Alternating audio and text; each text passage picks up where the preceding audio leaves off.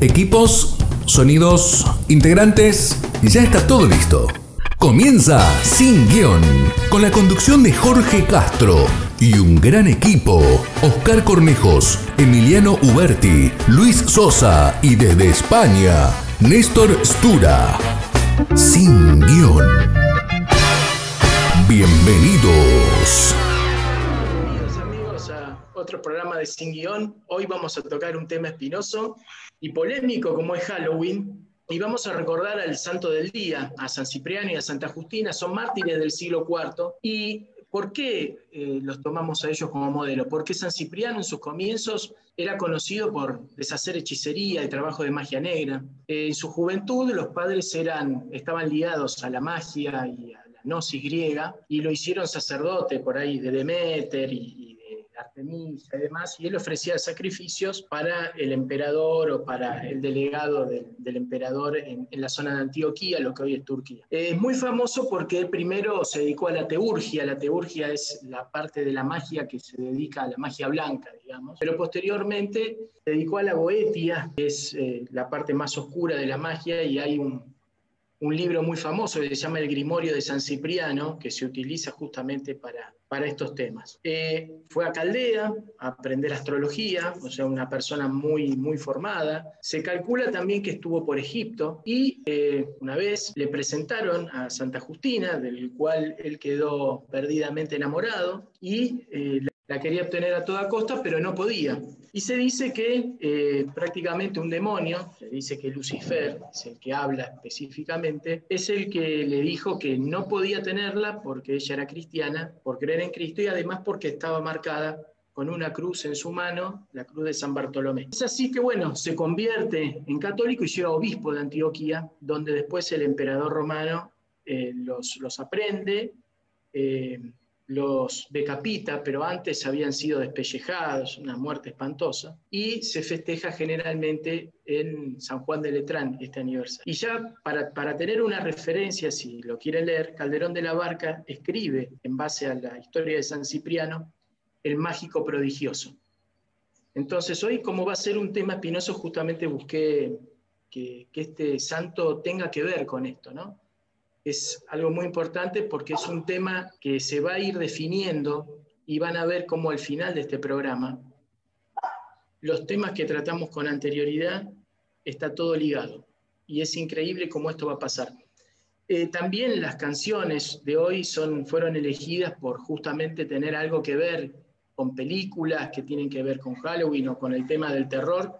No todas, vamos a dejar la última más o menos con un poco de, de expectativa, un poco más cristiana. Así que vamos a empezar a, hablar del tema. Les, abro el, paso a ustedes, señores. Los jóvenes de la parroquia, Betania, han hecho una encuesta entre ellos, ¿no? Y con otros jóvenes con respecto a Halloween. Entonces preguntan, ¿qué es Halloween? Y este es el orden de las respuestas que han tenido. Número uno, que es un marketing, es una política de marketing que viene de los Estados Unidos, una injerencia cultural. Después es una fiesta que solamente lo que tiene es fines comerciales. Después es una fiesta pagana, que es una fiesta comercial y pagana al mismo tiempo que es ajena a nuestra cultura, es lo que decíamos recién de una invasión cultural. Otros dicen que es nada. Y otro, una fecha tenebrosa, pero que así sirve para aprender cosas nuevas. Insólita esa, esa respuesta. Y después tenemos la segunda parte, que es ¿Te gustaría comentar algo más sobre Halloween? Y este es el orden de respuestas. Es una de mis fechas favoritas. No nos pertenece, la segunda, no nos identifica. Tenemos nuestras propias maneras de honrar a nuestros muertos y a nuestros familiares. El número tres, que no debe ser fomentada. La número cuatro, que es enseñar a los niños y hacer público todo lo que pasa en Halloween, no quedarse con la cáscara exterior. Y cinco, recordar a todos los santos y a los seres queridos, porque también se mezcla en este momento con la fiesta de los fieles difuntos y la vida de to y, la, misa de todos los santos, ¿sí? que en muchas partes es, acá en Argentina se celebra, pero no tanto, en otras partes tiene una impronta más, más importante. Entonces, eh, la misma palabra después vamos a ver el origen, pero significa víspera de todos los santos. Así que les juego, muchachos, en base a la encuesta, ¿qué, reflexiones pueden ir sacando en este momento? Eh, la verdad es que son interesantes las respuestas. Eh, si todos los que han respondido ahí son o se consideran cristianos y católicos, eh, más interesantes todavía.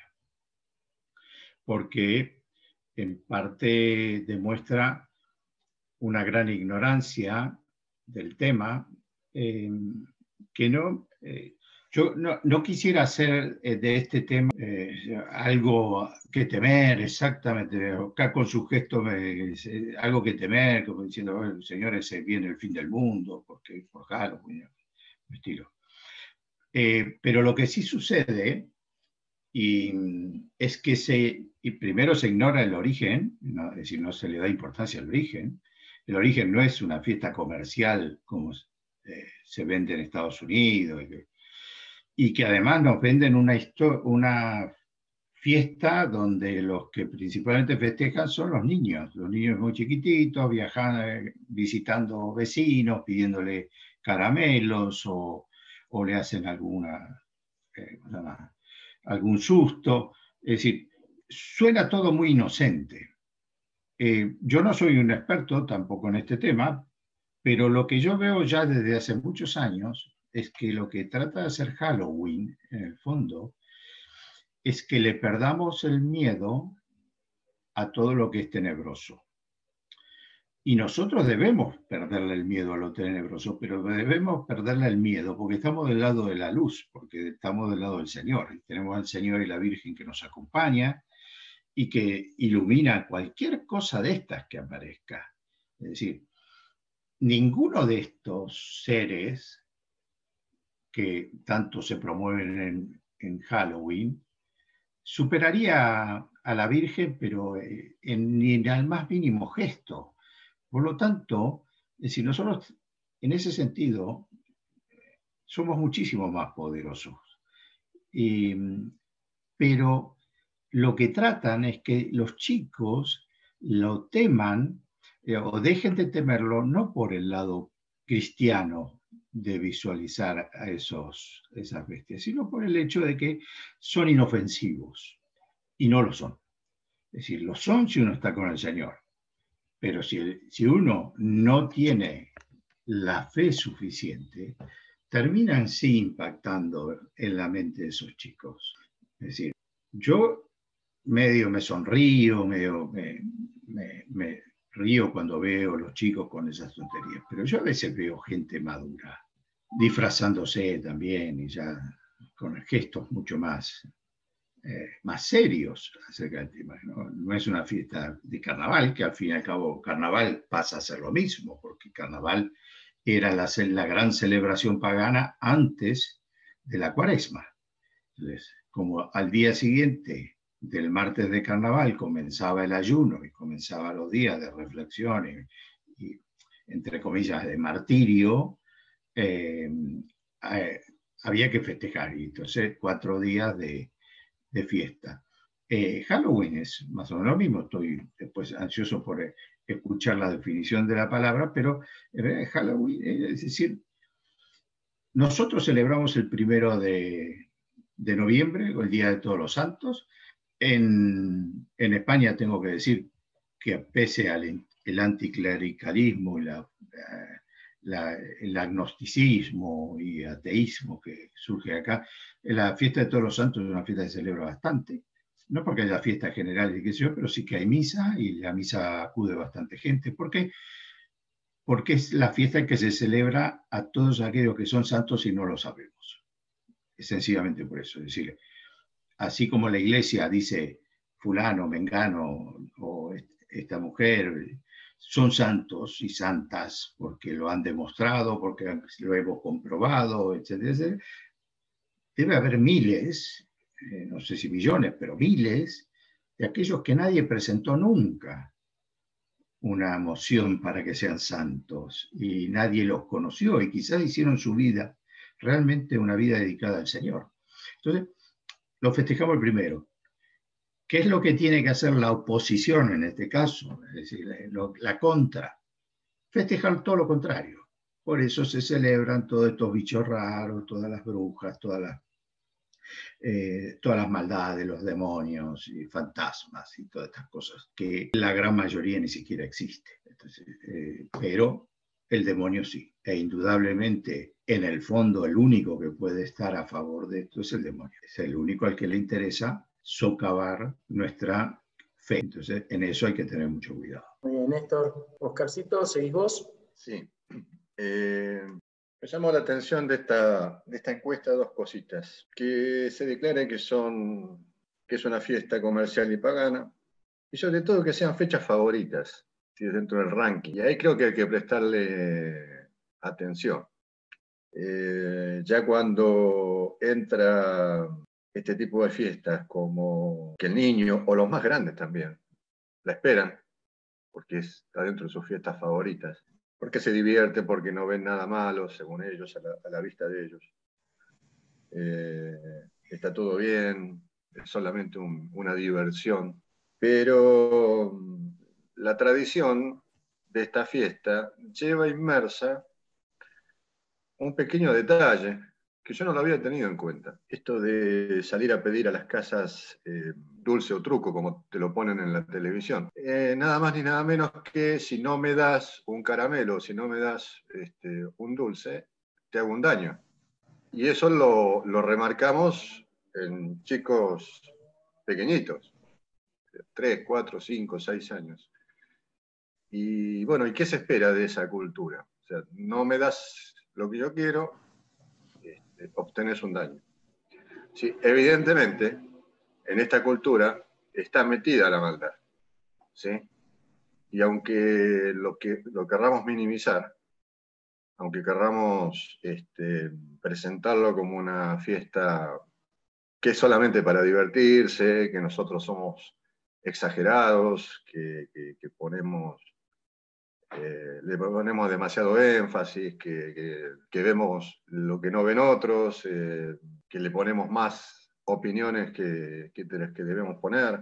Eh, en definitiva, lo que estamos haciendo ahí es, en el caso de que lo hagamos o lo hemos hecho en nuestras casas, es ir permitiendo que de a poquito estas cosas este, se vayan metiendo. Entonces, después nos preguntamos cómo entraron estas fiestas, cómo la sociedad este, tomó y ha ido divulgando estas fiestas, que yo me acuerdo, no sé, 50 años, 45 años atrás, solamente la veías en las películas y no se veía acá, no se veía en el país. Esto entró y vino para quedarse, porque cada vez eh, es peor. O sea, cada vez esto se masifica más. Pero está en relación también, y esto es una opinión mía personal, con la pérdida de fe también. Tenemos, estamos sufriendo, yo creo que el mundo está sufriendo, no solamente la Argentina, el mundo está sufriendo una pérdida de fe. Y esto va en relación a lo que sucede. ¿sí? Todo lo que no sea fe va ganando terreno, o pareciera que va ganando terreno, y que estamos luchando contra un, un elefante que no podemos dominar. La verdad que nunca me interesó demasiado a mí el tema, inclusive desde chico. Este, no es un tema que, que a mí me preocupase hasta que me tocó con mi hija en la primera invitación que le hacen una fiesta de Halloween. Y yo también la tomé como una diversión, ¿sí? Este, que el disfraz, este, que vestida de negro, que, este, la cara entalcada para, para, más pálida, o sea, la muerte. Este, vestida con un sombrero de bruja, este, salir en el auto, llevarla, llevarla al lugar, este, todas las amigas este, vestidas igual, chiquititas, 10 años, 9 años, 8 años. En ese momento, al menos yo, porque bueno, todavía estaba mi pendiente de mi reingreso a la fe. Hasta que, bueno, comencé a, darme cuenta que, que no, que estábamos haciendo mal con esto. Bueno, empezamos a explicarlo, empezamos a mirarlo, empezamos a, hablarlo en casa y, bueno, por suerte eso pudimos, pudimos este, digamos, darlo vuelta pero se mete, se mete en la familia, se mete, se enquista, porque queda, queda prendido, queda este, impregnado el, tema familiar, porque no solamente se prenden los chicos, se prenden los adultos también. Este, pero tampoco los adultos no tienen la capacidad también de explicarles o no lo saben. Este, ¿Qué hay detrás de todo esto cuando esto se lleva a niveles este es un primer paso para pasar a otro paso, que no me quiero meter porque no es porque no quiera, sino porque no conozco mucho, solamente lo he escuchado de oído. Entonces, este, bueno, me quedo con estos dos puntos preocupantes de esta encuesta, o esta mini encuesta, que es una fiesta comercial y pagana y que está dentro también las fechas favoritas de los, de los jóvenes o, niños. Y ahí es donde, bueno, debemos centrarle la, atención y poder este, ver cómo trabajan o cómo trabajamos eh, para poder, eh, digamos, comunicar realmente qué pasa en estas fiestas. Yo creo que por ahí Jorgito se puede ampliar más un poquito con este tema y ir más a fondo y tocar todo el tema satánico que hay detrás de esto. Por eso yo no me quiero meter, porque conozco poquito este, y creo que hay gente que, que en esta mesa este, tiene más sabiduría que yo al respecto. Gracias, Oscarcito. Bueno, vamos a ir al, primer corte musical y vamos a pasar después con las opiniones de Luis y de Emiliano. Eh, en este primer corte musical vamos a escuchar a un, personaje interesante como es Alice Cooper. Alice Cooper eh, es el primero que hizo de alguna manera mezclar el teatro con el rock. Fue, digamos, de alguna manera el precursor de lo que fue el metal y el punk en Estados Unidos.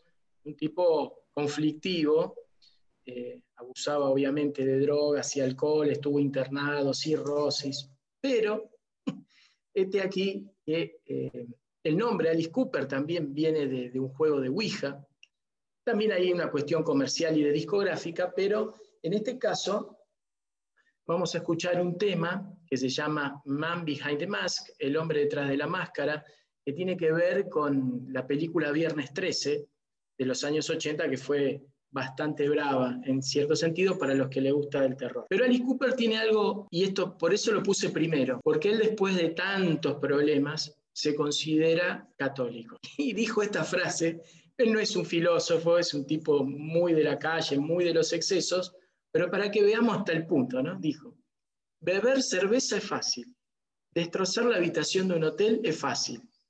Ahora, ser cristiano es realmente duro, eso es una verdadera rebelión. Así que cuando venimos de la pausa musical, después de escuchar a Alice Cooper, eh, volvemos con este tema de Halloween para la segunda, el segundo Come on, Dad. I'm trying to make a good impression. It's a lovely night. Walking in the moonlight is very romantic. Trust me. But, Dad, you promised to let me use the car if I got good grades. Dad, I want to take her to the movies. It'll take an hour to walk there. Then you better get going. And by the way, enjoy the show.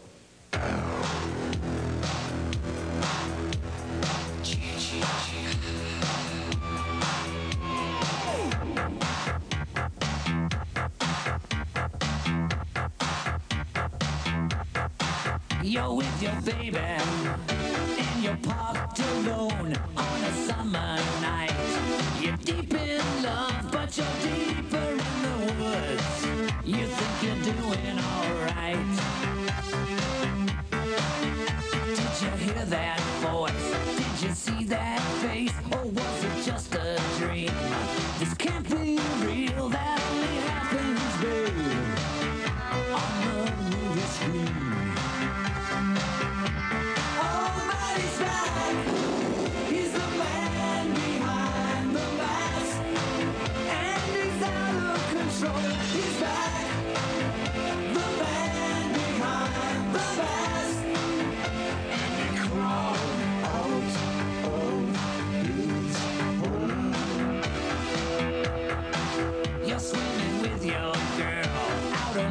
God's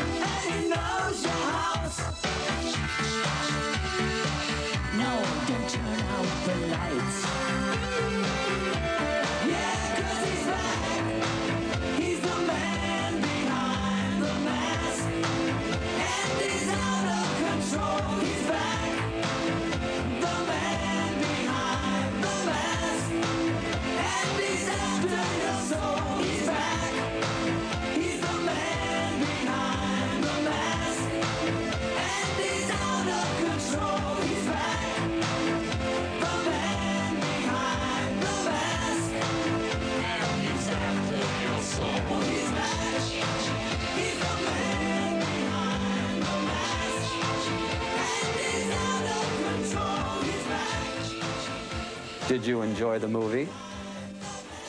Jason, I'm talking to you. Not sure I really understood it all. Then let me explain. Mandanos un WhatsApp al 11 6526 4027 o buscanos en Facebook y Twitter como BT Radio y sumate a nuestra comunidad de amigos.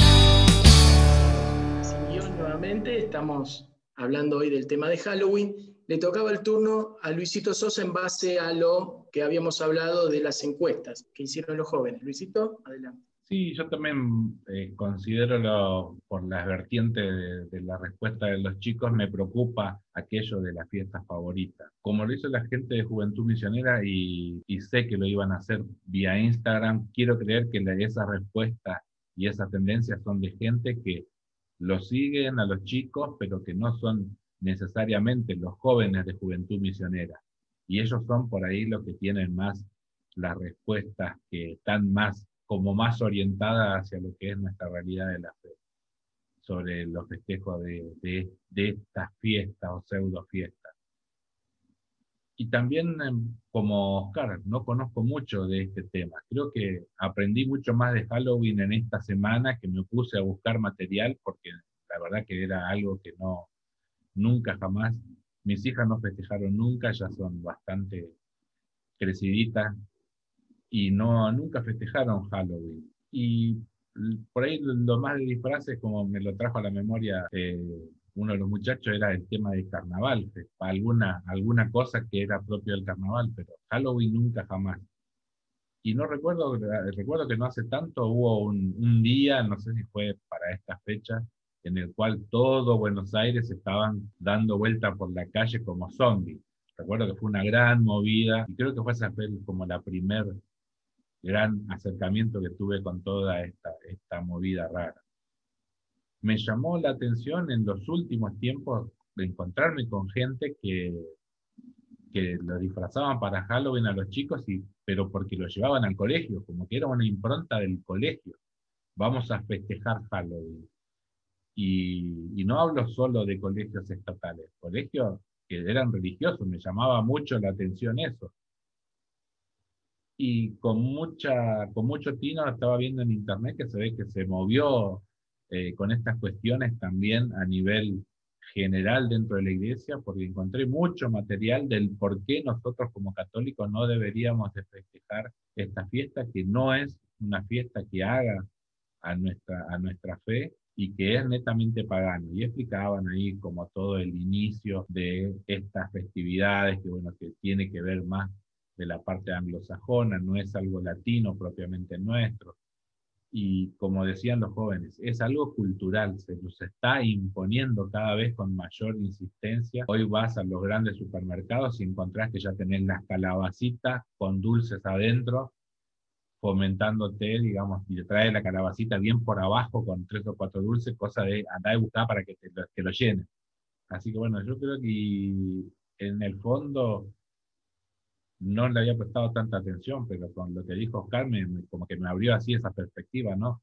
Ya tiene implícita esa, esa maldad, ¿no? Si no me das, estás sujeto a, a que te hagamos alguna maldad y estaríamos en cierta forma justificados nosotros en hacerte la maldad porque no nos diste el dulce que vinimos a tocarte, la puerta y que nos dé. O sea, es un, la verdad que es algo bastante peligroso y se nos va metiendo en la parte, en la, en la base, digamos. Empezamos ya con, con los niños a formar, a socavarle la escala de valores desde el inicio y es peligroso eso. Así que hay que prestarle mucho más atención de lo que parece, que, que fuera algo tan inocente que hasta los chicos pudieran, pudieran celebrarlo, pero no, creo que es peor todavía porque se está metiendo en aquellos que no tienen, como hablamos más de una vez aquí, la conciencia suficiente, la formación suficiente, y estamos nosotros como, como padres, como adultos, para poder ir metiendo un poco de la cultura verdadera que debería imperar en estos jóvenes. Me, me encantó haber escuchado ayer a un cura en una homilía que decía, ¿cómo, ¿qué actitudes tengo que tomar yo como católico ante esta fiesta? Y decía, daba como tres pautas que me, gustaron mucho. Y decía, como le van, te piden dulce, les pido a usted que ya previa a esto eh, tengan en la casa mucha fruta. Entonces, cuando venga un chico, le den una fruta, porque con eso van a evitar que se le arruinen los dientes, lo que sea. Y si tienen un poquito más de tiempo, explíquenle a los chicos cuál es la, verdadera festividad que hay que festejar. El tema de los santos, que es la previa a los santos. Que ya Jorge lo va a explicar un poquito, yo calculo que lo explicará mejor el inicio de, de dónde es el origen de esta Halloween y la palabra en sí, que viene como deformada de esta fiesta de todos los santos, de la víspera de todos los santos.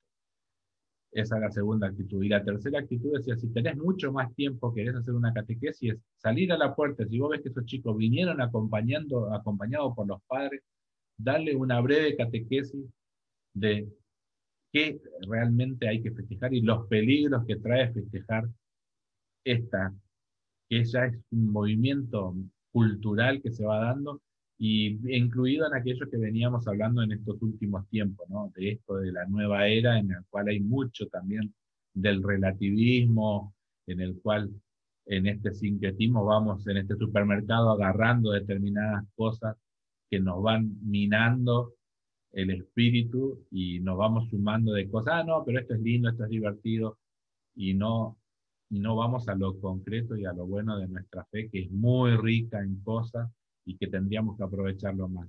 Y fundamentalmente no lo estamos aprovechando porque no lo conocemos. Entonces ahí tenemos que empezar nosotros a cuestionarnos cuánto nosotros estamos catequizando a, los que dan catequesis de, a, los, a los niños de primera comunión y demás, cuánto estamos catequizando y si lo metemos a este tema como parte de la catequesis, y es algo que deberíamos de empezar a incluirlo como algo de decir, miren, eh, no te enseño solo del por qué, la comunión y esto, aquello, y de ahí, sino que también darle un compendio, en cierta forma, del catecismo bajado a los niños con los fundamentos básicos de nuestra fe, adecuado a su, a su edad y demás, para que ten, ya desde niños vayan teniendo una sólida formación cristiana y que para cuando vayan creciendo puedan tener estos reparos. No, momento, eh, esto debería tener esto, estos detalles que no hacen con la fe, y, pero ¿qué mensaje me estás dando? Tenemos que ser buenos, pero si festejo esto tengo que ser malo y estaría bien. ¿Qué lo justifica? Entonces, volver a ese tema que no siempre vamos.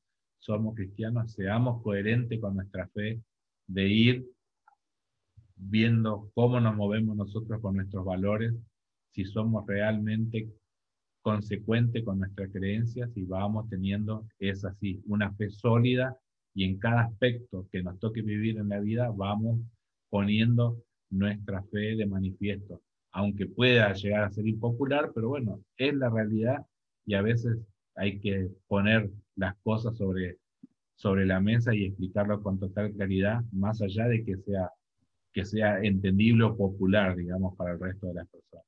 Buenísimo, Luisito. Emi, Eh, sí, justo eh, me dio el pie para arrancar, Luis, porque dice es impopular. Muchos de los que nos escuchen van a decir que están hablando estos cinco locos que se meten con este tema. Yo recuerdo haberles comentado en algún programa anterior que cuando trabajé en Coinco, que era una consultora de prensa, eh, nos contrató una empresa para este, darles eh, todas las menciones que se hacían de Halloween, ya sea en periódicos, en radios o en televisión.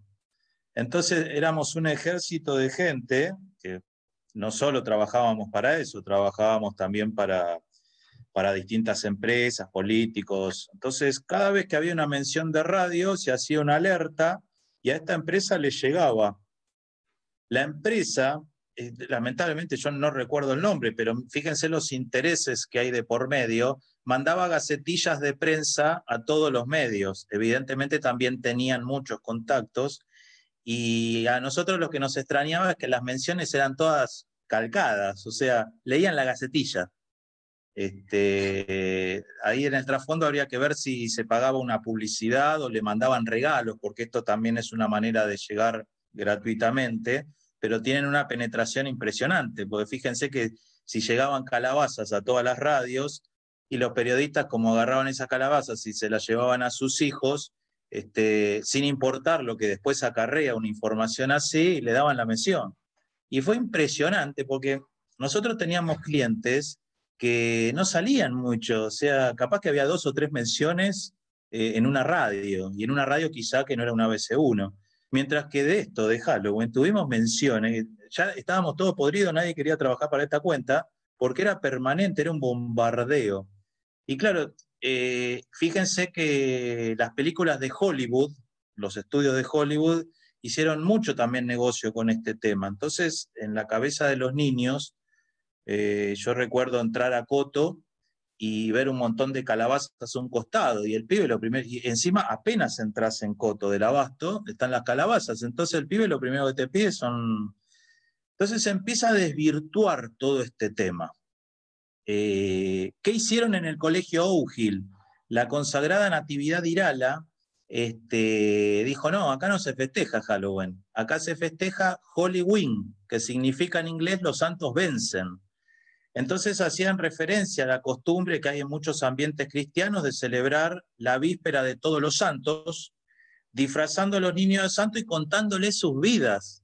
Entonces esto a los chicos los atrapaba y esto es una manera de decir, está bien, vos me venís con Halloween, me jugás con los medios, bueno, yo también te voy a dar mi parte, que es mucho más enriquecedora, porque acá no hay brujos, acá hay santos. Acá hay gente que ha hecho muchas acciones positivas, no hay brujos. Entonces creo que también hay que contrarrestar estos temas, claro.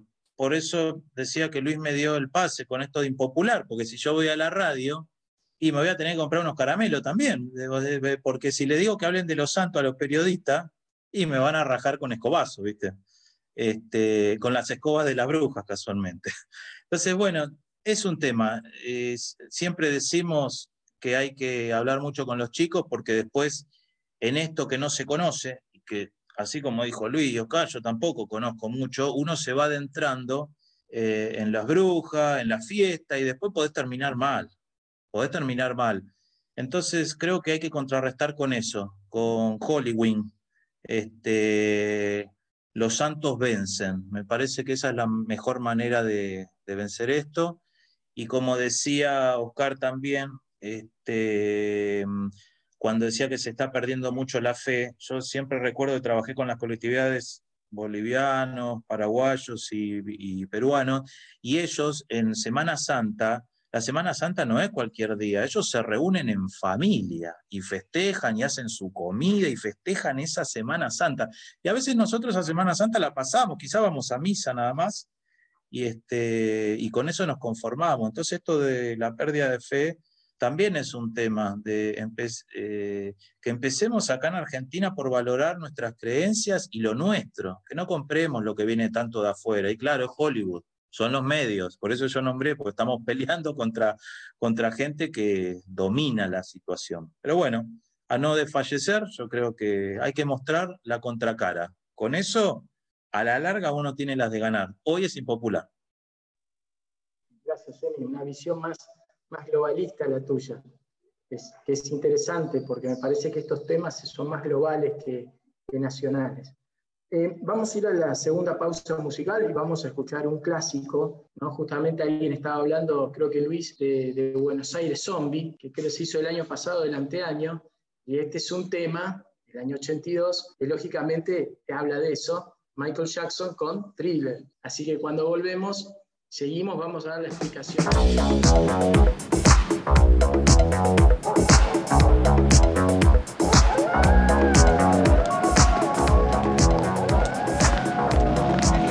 It's only a movie. It's not funny. You were scared, weren't you? I wasn't that scared. Yeah, you were scared.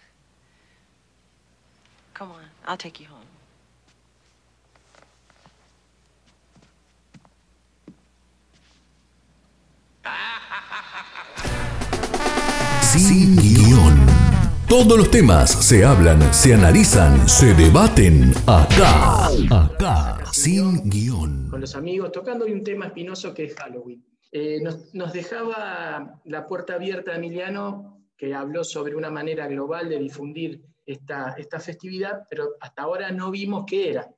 Esto es una, nace en Europa, generalmente con los pueblos celtas, la- las- los sacerdotes druidas, por ejemplo, que vivían, a ver, para darles una idea, lo que son las Islas Británicas e Irlanda había como, como generalmente los dioses paganos o las religiones paganas que se trataba de eh, cultos que tenían que ver con las cosechas y con el comienzo de año. Justamente lo que se festejaba en los celtas en este caso era el principio de año.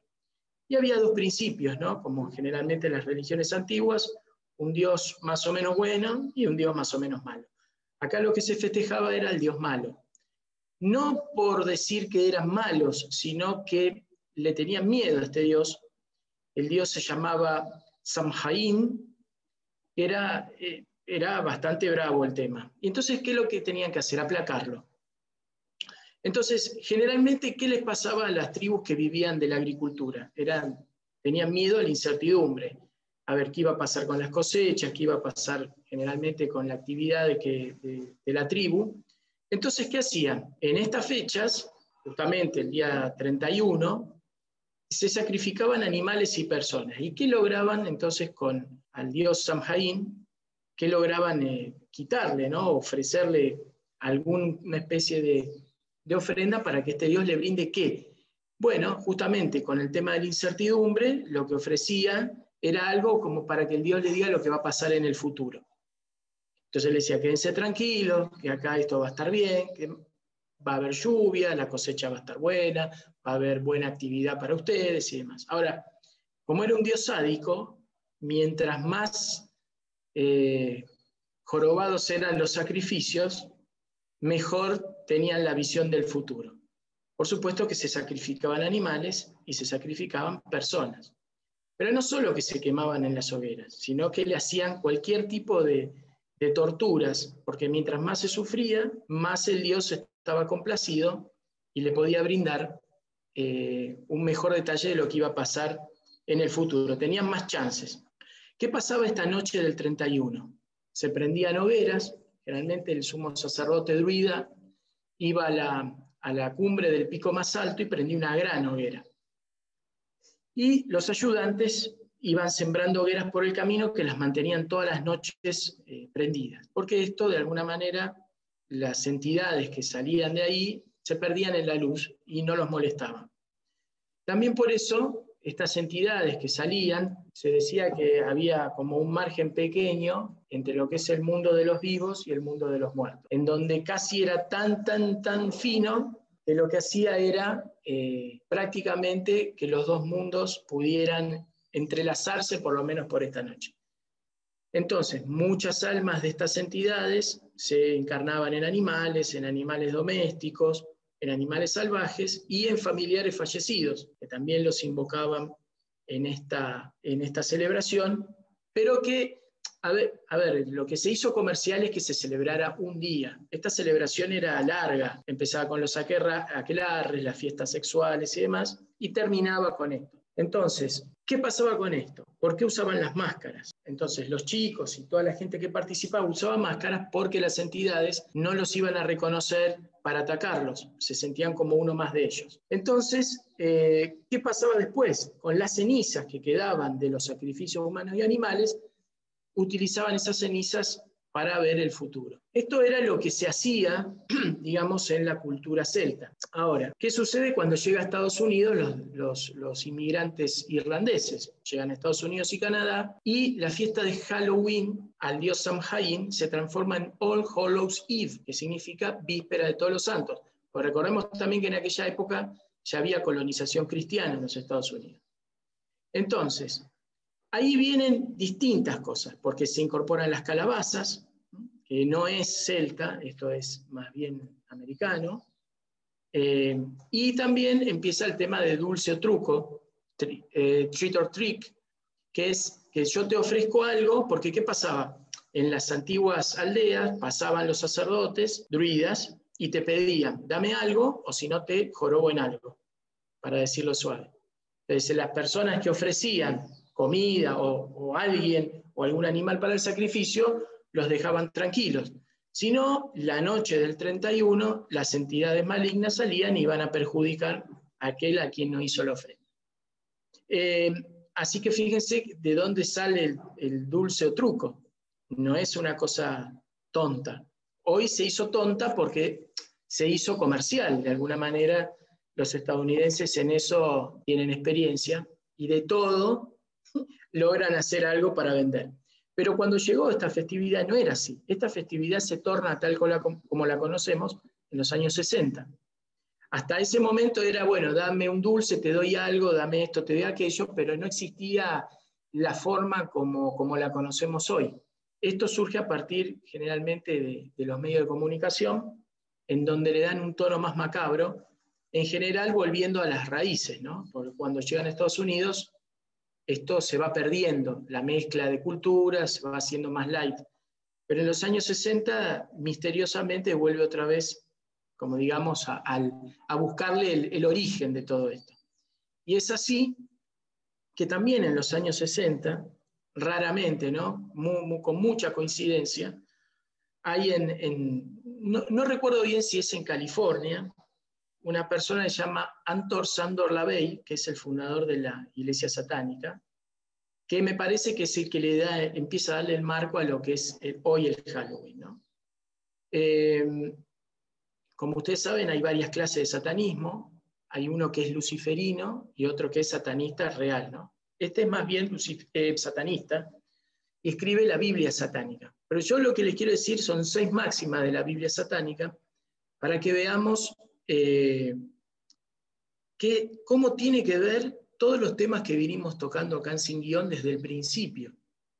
Parecería que no tiene nada que ver el rol del Estado, las drogas, eh, los movimientos religiosos, la nueva era. Parece como que todo está desconectado de una cosa de la otra, pero ahora yo les voy a leer esto, que es un pequeño resumen que hice eh, de la Biblia satánica, seis mandamientos, están las anti-bienaventuranzas, bueno, un montón de otras cosas que no viene al caso. Pero para que tengamos en cuenta cómo influye. Número uno, el mal no existe, todo es relativo. Esto es el prefacio de la Biblia satánica, de Anton Sandor Levey.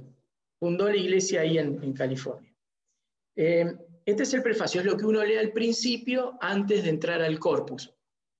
Dos, el hombre es un animal y se tiene que reconciliar con sus instintos. Tres, el único Dios es el mismo hombre. Cuatro, el odio y la venganza son sentimientos que son naturales.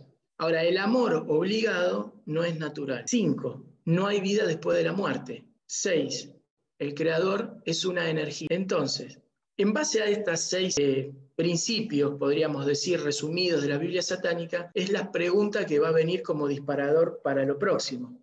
Es decir, viendo el origen pagano de la, del Halloween, y también hay una cuestión comercial que es innegable, obviamente que cualquier comerciante, como ha pasado con la Pascua también, ustedes vieron alguna vez un conejo que reparta huevos. Pero bueno, había que buscarle la forma para que sea comercial. Pero más allá de eso hay una impronta cultural que nos quieren hacer, eh, eh, no sé si, festejar, pero por ahí racionalizar y pensar que tiene su lógica. Y como para ir cerrando, eh, recuerdo ayer se leyó un evangelio que hablaba sobre la levadura.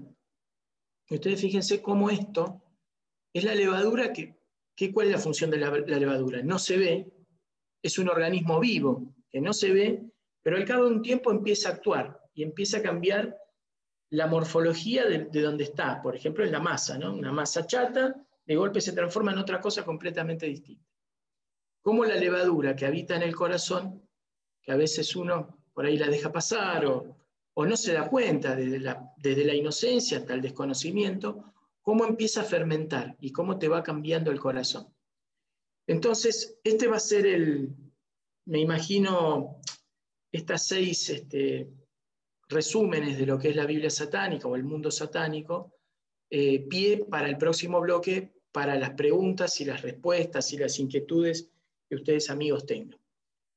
Vamos a ir al tercer bloque eh, musical, en este caso vamos a escuchar otro, otro tema de una canción, perdón, otro tema de una película muy famosa que tuvo eh, en los años 80, dos partes y que ahora en los 2000, 2010, me parece que salió el- la remake de esta película que se llama Cementerio de Animales. Vamos a escuchar a Los Ramones, una banda que está asociada mucho a Sin porque a mí me gusta mucho. y vamos a escuchar justamente la canción del tema de, la película Cementerio de Animales, Pet Cemetery. Así que volvemos de la pausa y eh, seguimos con Sin Guión, con las reflexiones que ustedes puedan tener o el disparador con respecto a la Biblia.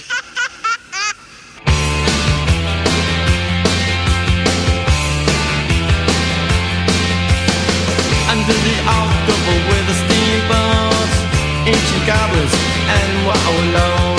come at the grand light making a sound. The smell of death is all around.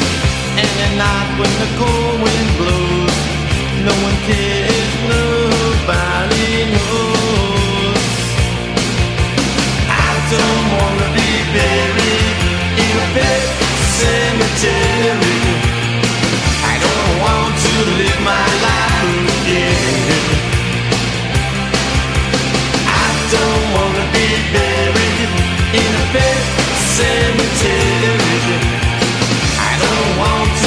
My life again. Addicted to the sacred place. This ain't a dream I can't escape. Moaning among the tombstones. And at night when the moon is bright, someone cries.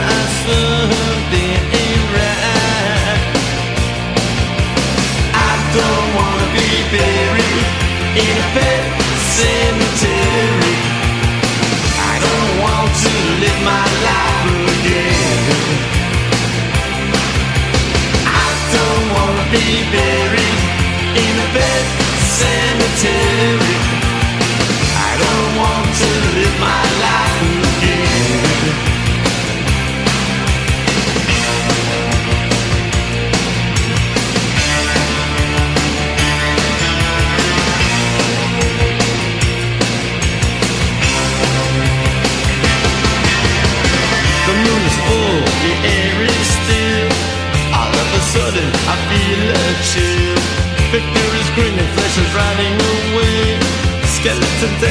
I curse these days.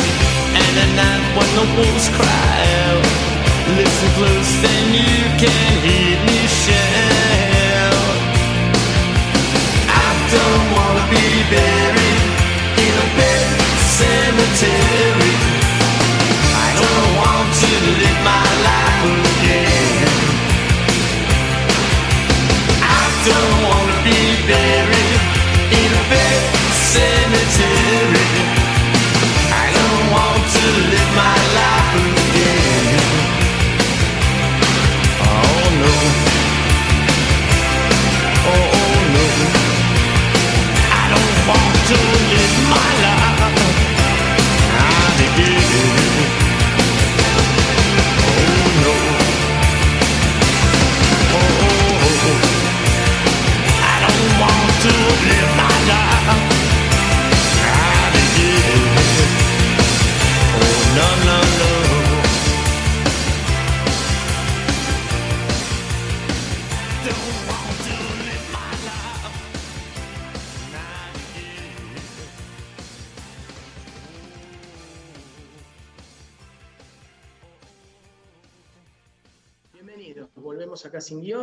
Estamos tocando el tema de Halloween y eh, justamente en el bloque anterior les había comentado el origen de, de- la festividad y además el tema de las, un resumen de lo que es la Biblia satánica. Así que muchachos, por donde quieran empezar, o el que quiera, bueno, Néstor en este caso por orden de edad, el más joven al más viejo, en realidad orden de prevalencia sería, porque vos sos como nuestro patriarca. Así que dale vos. Eh, gracias. Eh, conocía algo del, del origen eh, celta, pero eh, lo que más realmente me preocupa es eh, toda esta vinculación con, con Satán y con todo lo que tenga que ver con, con el demonio. Es lo que hablábamos en la, en la primera parte de, de nuestro encuentro de hoy. El, es, es una pena que en- desde el punto de vista cristiano no le estemos prestando la suficiente atención. Eh, esa es la parte, vamos a decir, negativa. La parte positiva es que en los últimos años, mm, diría los últimos 10 años, algo así, eh, yo estoy viendo eh, muchos movimientos que se oponen a esto, incluso en Estados Unidos. Es decir, hay muchos movimientos católicos y principalmente católicos más que cristianos en Estados Unidos que están saliendo con todas estas ideas que también comentaba en su momento Emiliano, de eh, festejar o enseñarle a los chicos que lo que hay que festejar en realidad es el Día de Todos los Santos, que hay mucho más que aprender con todos los santos que con todos los demonios. En realidad los demonios no quieren mostrarnos nada. Entonces, el, no me, me encantó la historia de ver cómo, se- eh, cómo se formó, pero no me extraña que, eh, que Satán esté detrás de todo esto. ¿sí? Así que, eh, como pregunta a pregunta, tengo, tengo mucho para meditar de lo que has dicho, pero adelante, Oscar. que-. Estás muteado, Oscarcito. Sí, lo que decía es que sobre lo que dijiste, sobre estas premisas, tomé nota, digamos, o me llamó la atención algo que, una de las premisas que, que dijiste al aire, que el mal no existe. Y esto es un total relativismo, ¿no? Y el relativismo que está sufriendo el mundo. Asociado también, cómo, cómo da vuelta todo y siempre llegamos al mismo lugar. Esto asociado también a la New Age, cosa que ya vinimos viendo. O sea, y cómo va mutando la cosa, ¿no? El mal tiene una capacidad enorme para mutar. Y tiene que ver con esto, se disfraza, este, se enquista, se va metiendo por los recovecos, va entrando. O sea, es increíble, impresionante cómo este, nos invade. Y acá me voy a meter un tema que también está enquistado en la iglesia. O sea, hay curas que no hablan de Satanás, hay curas que descreen del, diablo, hay curas que lo predican inclusive en las homilías. O sea, no, no existe el mal, no hablan de Satanás. eh, entonces es como que, como que está prohibido, se, prohíben, se autoprohíben, digamos, y lo que es peor, este relativismo está insertado también en los seminarios. Al estar insertado en los seminarios, tenemos los sacerdotes que tenemos, o sea, y, y bueno, eh, ¿dónde mejor que atacar que los seminarios? O sea, que, que son quienes van a llevar la palabra del Señor, son los pastores este, que van a guiar al pueblo de Dios. Entonces, eh, es compleja, es muy compleja la situación. Yo creo que la iglesia tiene que dar vuelta a este tema. Yo creo que es, difícil hasta el Papa eh, poder darlo, darlo vuelta y de qué forma. Cómo cambiar, este, cómo tratar de cambiar la, formación en estos, eh, estos seminarios donde sabemos que, entre comillas, eh, esta formación relativista, que encima viene del protestantismo, o sea, está muy inserto y se ha metido mucho. Y bueno, por algo debe ser que viene de ese lado, ¿no? O sea, bueno, está todo, todo relacionado. Yo cuando lo empiezo a analizar, lo empiezo a mirar y veo que estas cosas se concatenan, la verdad que me causa mucha, mucha admiración, pero negativa, digamos, no, no, no positiva. Este, que esto suceda y, y cómo a través del tiempo y de a poco y de a poco y de a poco va socavando y se va metiendo y se va, ¿viste? Hasta que pudre lo que tiene que pudrir. Eh, pero bueno, nosotros, yo por lo menos siempre con, con la fe adelante y con, con, con la esperanza de que la iglesia fundada por Cristo eh, nunca será vencida y, Está, está, dicho por nuestro Señor Jesucristo, por lo tanto, esa fe la vamos a mantener, yo la voy a mantener intacta, quizás no la vea, quizás no lo veamos, este, lo que estamos acá, o quizás sí, no lo sé. Pero bueno, tenemos esa esperanza de que, esto se va a dar vuelta y que son momentos o épocas como ha pasado en toda la historia de la Iglesia. Este, esto no ha sido el único caso de época histórica donde la Iglesia se había atacada este, sí, yo creo que, que, no hay que minimizarlo, creo que la Iglesia está viviendo por momentos complicados y críticos, creo que de lo que es la historia de la Iglesia debe ser uno de los peores, debe ser uno de los peores, este, aunque hay muchos sacerdotes también que tratan de minimizarlo, pero bueno, vamos, vamos, creo que vamos a salir adelante de todo esto. Por ahí con esto que decías vos, Jorge, de, tenía la Biblia, me venía esto, como le dije, me estuve desasnando estos días también y entre las cosas que, que, veía y leía, decía esto, más o menos lo que había descrito vos como, como origen de esta fiesta, y un sacerdote me llamó la atención que hacía esto, ¿no?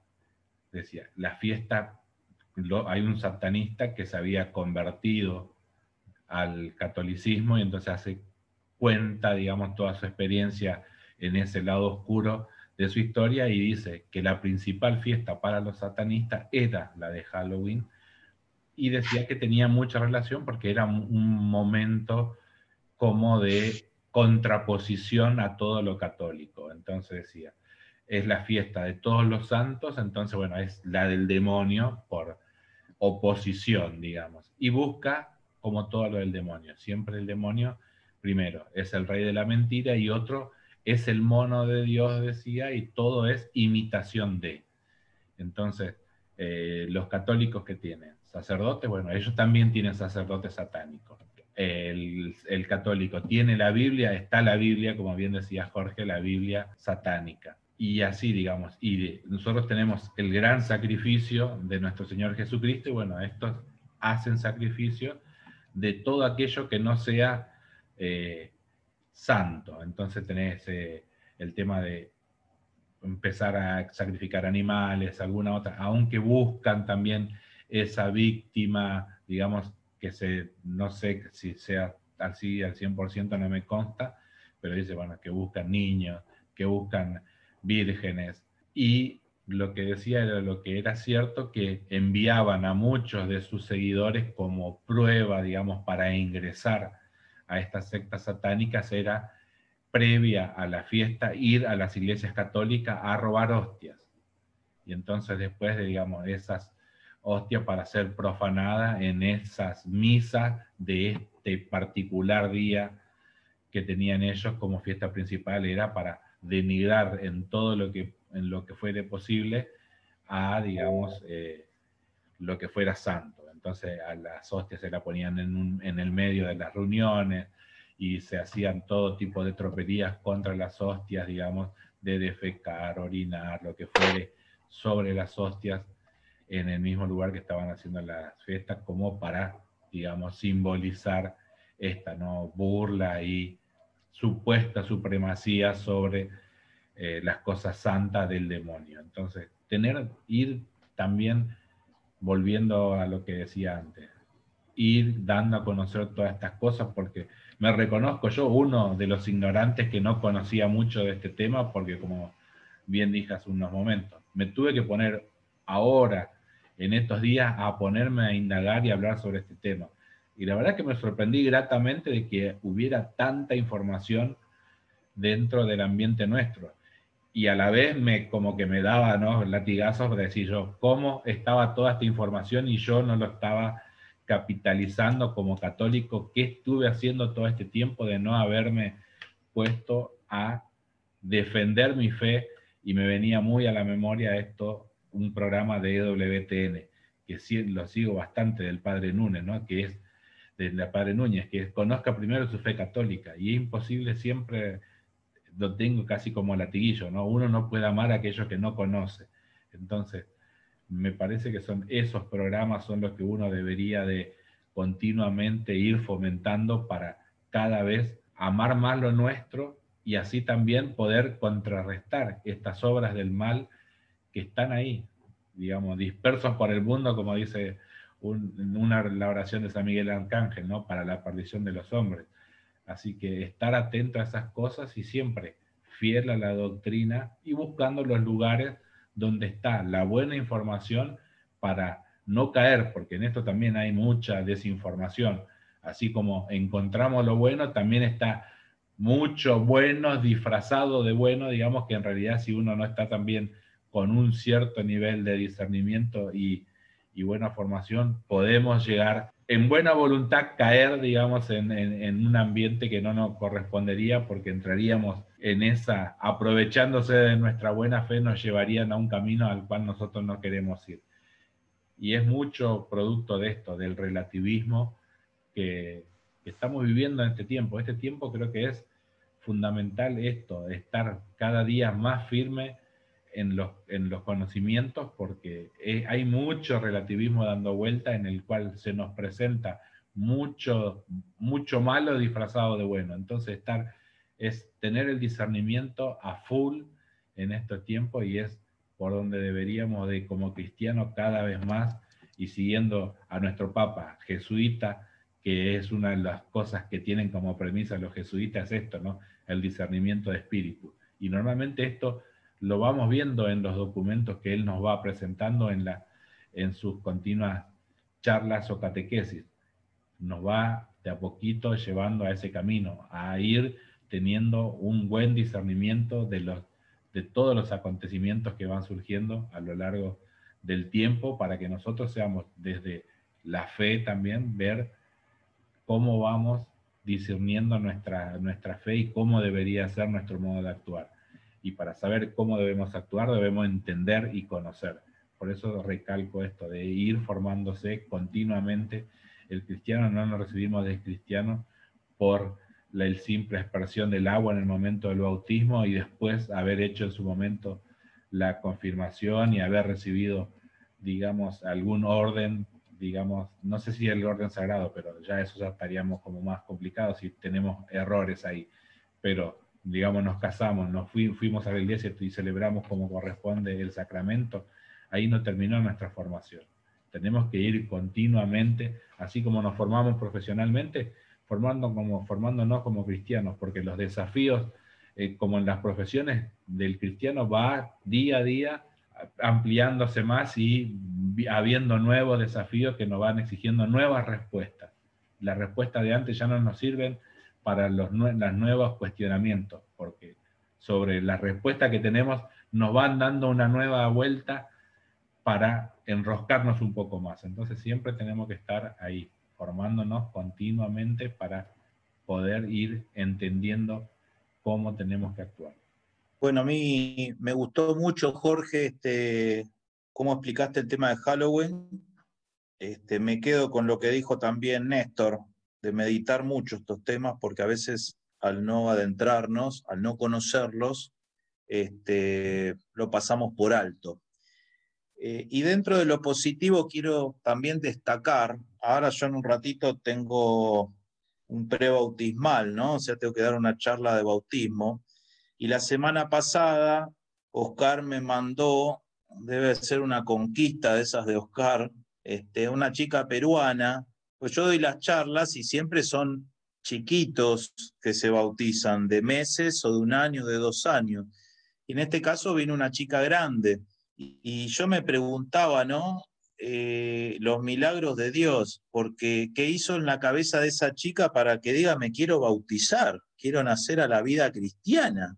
Este, realmente ese es un testimonio que a mí me encantó, este, peruana la chica, ahora los chicos que vienen son venezolanos, por eso miren lo que hablábamos hoy, de cómo en Argentina a veces estamos perdiendo nuestras tradiciones y la falta de fe, y sin embargo vienen gente de Venezuela a vivir acá, viene gente de Perú a vivir acá, viene gente de Bolivia a vivir acá y nos terminan evangelizando a nosotros. Y era parte de lo que me comentaba Jorge cuando vos fuiste con el otro Jorge, nuestro amigo, nuestro amigo, los dos Jorgitos ahí de Betania, este, cuando iban ustedes a evangelizar a la gente que vivía en condiciones terribles, casi sin comer, o sea, casi no, que no comían a la noche, y les decían a ustedes que rezaban el rosario.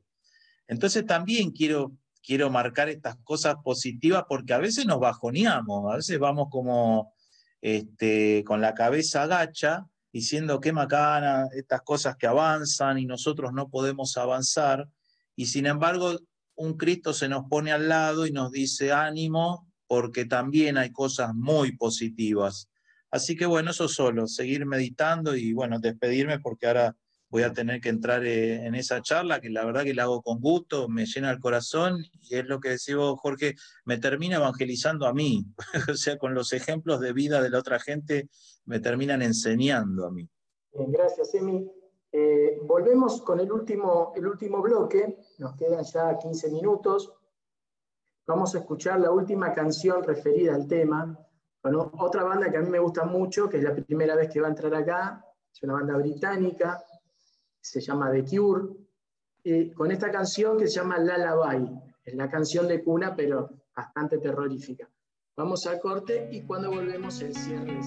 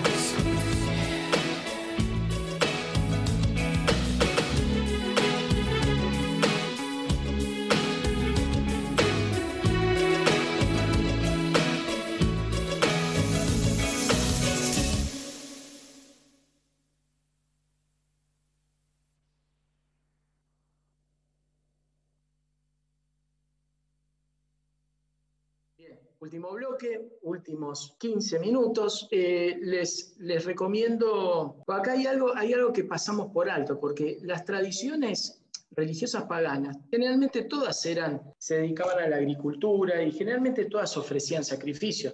De hecho, los aztecas también ofrecían sacrificios humanos a sus dioses, ¿no? Para lograr por ahí una buena cosecha.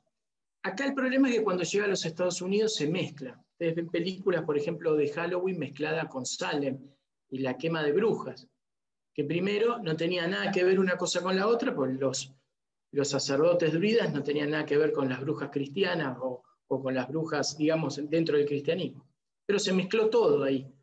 Entonces, ahí es donde empieza a surgir el tema que hoy vemos, el tema satánico, porque primero, Salem no era católico, las brujas que las quemaron no habían sido sacerdotes, sino pastores, eh, y ahí se mezcló todo. Generalmente lo atacan más al catolicismo, como de costumbre, y yo creo que ese es otro de los problemas que tenemos como los cristianos, ¿no? Mientras el, enemigo acecha por todos lados, nosotros seguimos separados, peleándonos entre nosotros, a ver si los santos son es idolatría, a ver si el pastor tal, a ver si el cura tal. O sea, nos va a encontrar, me parece a mí, como un ejército desarmado, ¿no? Un ejército que va un flanco por un lado, el otro se queda atrás, el otro va al frente, y cuando llegue el momento, porque esto de que el mal no existe y todo es relativo, va a ser un punto en que todo el mundo va bueno, entonces si no existe, hagamos lo que queramos, qué sé yo. Pero ya también nos dice el Apocalipsis que va a haber fuerzas reunidas del mal juntas y que se van a dar a conocer. Cuando se den a conocer, nosotros vamos a estar en el medio de la nada, siguiendo peleándonos a ver si los ortodoxos, que si esto, que si el, pastor de aquel, el cura tal. Y me parece que eso es- ese es el logro que tuvo, digamos, el otro bando en estos últimos 150 a 50 años por ahí, que es empezar a cada vez dividirnos más, hacernos cada vez más débiles, que nos peleemos entre nosotros, que los temas, que por ejemplo el ecumenismo hoy generalmente está visto como algo que no importa, pero tenemos que tener esta visión por ahí un poco más escatológica de qué es o para qué serviría sentarnos a una mesa a charlar. Justamente para eso, para, para estar juntos el día, el día final, como, como Cristo quiso, que seamos siempre uno, y que una cuestión humana, interna y externa, obviamente, que nos ha separado de esta manera, a veces parece irreconciliable. Obviamente que el, gran artífice de eso va a ser el Espíritu Santo, como generalmente todo, pero también hay que uno apoyarlo. Uno hace poco en el trabajo de Dios, pero hay que hacerlo, porque Dios también quiere que nosotros participemos. También es importante tener en cuenta que la hora, y esto, y esto también se hizo cristiano sin serlo, los sacerdotes, druidas, celtas y otras religiones paganas, por esas casualidades habían adoptado el 31 de octubre, con un calendario que tampoco era el, gregoriano. Es decir, cuando, cuando se evangeliza a estas tribus, a, estas, a, eh, estos pueblos, obviamente se impone el, nuestro, nuestro calendario y por esas casualidades de la vida cae un 31 de octubre, que nosotros lo tomamos también como una cuestión que no es casualidad, porque justamente, y en general pasa, es a los seis meses de la Pascua. Y justamente se le da un sentido cristiano, y sobre todo, ¿cómo se logra el sentido cristiano? Y a través de la secta satánica, aunque parezca mentira. Porque la secta satánica dice, bueno, estamos en las antípodas de la Pascua, y si a Cristo lo crucifican a las 3 de la tarde, nosotros vamos a hacer el, el, el, el aquelarre, vamos a hacer el ritual más poderoso justamente a la antihora. Cuando nosotros hablamos de antihora es las 3 de la madrugada, que se en contraposición a la muerte de Cristo a las 3 de la tarde. Por eso también, además de festejar Halloween, también es bueno levantarse a las 3 de la mañana de ese 31 de octubre sabiendo que no estamos locos, que en todas partes del mundo se está celebrando justamente las mayores atrocidades. Y a ver, no podemos ser ingenuos, los sacrificios humanos siguen existiendo, por más que la opinión publicada no lo, no lo saque a la luz, pero están ahí. También el robo de hostias en esta época es terrible. Obviamente que la quema de Biblias. Lo que pasa es que eh, se la toma más con la Iglesia Católica porque es donde está la adoración. Ahí está Cristo, Eucaristía, ¿no? Si hay que profanar algo, profanemos eso. No saben igualmente, tanto los productores de, cine de Hollywood como los, los humanos que hacen esos actos, muchas veces no tienen idea de qué es el sagrario y quién está ahí, porque si lo supieran no podrían ni acercarse. Por eso los demonios generalmente obligan a los humanos a hacer esto porque es por desconocimiento. Ningún demonio que se precie de tal podría ir a un presbiterio, abrir un sagrario y sacar una hostia porque se quemaría. No podría. Pero el humano que, no desconoce, que desconoce o que, que se cree muy poderoso, lo hace.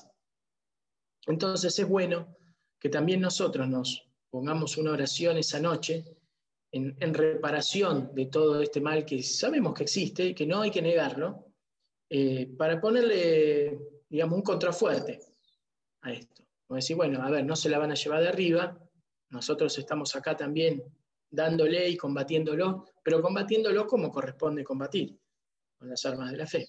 Así que yo como para ir cerrando les pedí una reflexión, sobre todo a mí lo que me llama la atención de todo esto es cómo, cómo desde tantos ámbitos nos vienen con esto del relativismo, nos viene como que rebajar al hombre a ser una, especie más, y podríamos poner a, a, mucha cuestión científica acá, ¿no? Que somos uno más, un genoma más, uno más en todo este vasto universo. Escuchemos esto, que es una frase normal eh, la exaltación del hombre, bueno, entonces somos nosotros eh, los, que, los que vivimos en este planeta, entonces nosotros tenemos que, de alguna manera eh, velar por nosotros mismos, me amo a mí mismo, eh, vos sos Dios y bla, bla, bla, bla, bla, ¿no? los sentimientos, la exaltación de las emociones, ¿no? La energía ocupa todo el espacio, que nosotros podemos interconectarnos, ¿no? Por un lado todo es relativo, entonces Dios como esa energía se mueve por donde quiere, también hizo lo malo. O sea, estas cosas que no solo salen de la nueva era, sino que acá hay política, filosofía, sociología, ¿no? y, costumbres que uno va tomando que realmente son bastante peligrosas y no tenemos idea. Y yo quiero destacar esto de este programa porque desde julio que venimos nosotros con esta, con esta idea, y cómo, cómo uno se va formando, ¿no? cómo, cómo se destaca lo que uno sabía eh, hasta antes de empezar y cómo se tiene que forzar, porque la formación no es fácil, hay que esforzarse para formarse. y cómo te va ayudando después a que vos puedas ayudar a otros. Eso, es- eso creo que es, es lo que destaco de estos meses eh, que estamos acá al aire en BTR, porque hay un montón de temas que, fijémonos que ya vamos creo que 15, 16 programas y, y todavía nos queda tela para cortar y cuántas cosas podríamos seguir hablando de esto, ¿no? ¿Qué nos queda? ¿Qué nos falta? Entonces es un tema que también es importante para, para los cristianos, ¿no? el formarse, no quedarse solamente con me recibí en la confirmación y, y ya está, y ahora, ¿qué hago? Eh, también es un tema, hay que, hay que formarse, después actuar, llevar la palabra, esta es la nueva forma de evangelización, van a ser los medios digitales, seguramente esto vino para quedarse. Así que amigos, bueno, como una reflexión final eh, sobre este tema, como para ir cerrando, eh, Néstor, A ver, creo que el tema relativismo eh, da para un programa entero, primero y principal. Entonces, eh, no es para dar una simple reflexión final, sino que realmente deberíamos dedicarle. ¿Por qué? Porque hoy se habló del relativismo desde el punto de vista de la actividad satánica, pero la verdad es que el relativismo nos, se nos está metiendo en absolutamente todos los matices de la vida. La posverdad, las ideologías de género, casi todo lo que hemos hablado durante todos estos meses tiene que ver con el relativismo, principalmente el moral y el filosófico y el religioso con respecto a, eh, a lo que nos rodea. Eh, mucho de esto incluso está basado en la ciencia. Es decir, cuando Einstein escribe su teoría de relatividad y la demuestra, de- que que eso crea que todo es relativo y depende de cómo se lo mire. Lo que se olvidan es que Einstein, cuando escribe su teoría de la relatividad, lo termina, la termina diciendo, pero vendrá en el futuro alguien que demuestre que hay una sola ley que gobierna tanto los movimientos a velocidades bajas que a y a velocidades extremadamente altas. Es decir, hasta él creía que había algo definitivo, una verdad definitiva. No todo era relativo, eso desde el punto de vista científico. Pero sucede lo mismo desde todo punto de vista. Y no quiero seguir porque si no me quedo una hora hablando del tema. Bueno, creo que sin querer eh, o queriendo, este, inconscientemente nos hemos metido en este tema que coincido con Néstor, nos inculca todo y en todos los órdenes de la vida. Está metido en el trabajo, está metido en los cursos de capacitación este, que te mandan a hacer en el trabajo, este, está metido eh, en todos los órdenes de la vida, está metido el relativismo. Entonces, creo que da, da para, no un programa, creo que tres o cuatro programas. Cada, cada tema que se toca en relativismo, este, relativismo moral, relativismo bíblico, relativismo social, o sea, podríamos encararlo específicamente con cada tema y creo que nos llevaría cuatro, cinco, seis programas específicos para cada uno de esos temas. Eh, tomo lo que dijo Néstor y me, encantaría, eh, digamos, profundizar específicamente en cada uno de esos temas donde el relativismo este, se ha inculcado, se ha metido adentro y se ha enquistado, ¿no? Y espero que no, no para, para quedarse. Que esto sea una moda que más adelante se vaya diluyendo. Sí, ahí ya estamos con más o menos, creo que ya está la conclusión con todo lo que dijeron ustedes. Me sumo a lo que dijeron todos, ¿no? Esto del relativismo es algo que cada día lo tenemos más metido en todos los aspectos de la vida y se nos va metiendo por todos lados, hasta en el lenguaje a veces que normalmente estamos hablando y de repente si nos ponemos a pensar en lo que decimos, estamos viendo cómo se nos va metiendo el relativismo en todos los aspectos, inclusive en nuestra forma de hablar, por lo cual tenemos que estar como muy despiertos en todo, en todo porque es tan sutil a veces por cómo se nos va metiendo que a veces vamos cayendo sin querer. Por eso creo que sí es importante también hablar desde ese punto. Y lo otro que rescato lo que decía Jorge, cómo esta formación, estos programas nos han hecho crecer principalmente a nosotros.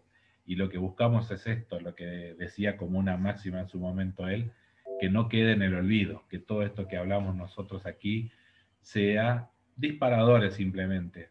Aquellos que nos escuchan hoy, despertarles un poquito la posibilidad de fomentarle la curiosidad al menos en formarse un poco más, de ir buscando materiales donde, por donde poder ir buscando, buscando cosas. Nosotros por ahí como ayuda y compromiso los comprometo a todos ustedes que en, el blog que tiene este programa, que es btr sin blogspot.com, vamos a ir poniendo en, debajo de los programas materiales extras que les sirvan para ir ahondando más en todos estos temas. Vayan también ahí buscando, pueden dejarnos su mensaje, su sugerencia de futuros temas y demás en esa vía, que es un poco también ir fomentando esta mancomunión entre nosotros y a ustedes que nos van escuchando para saber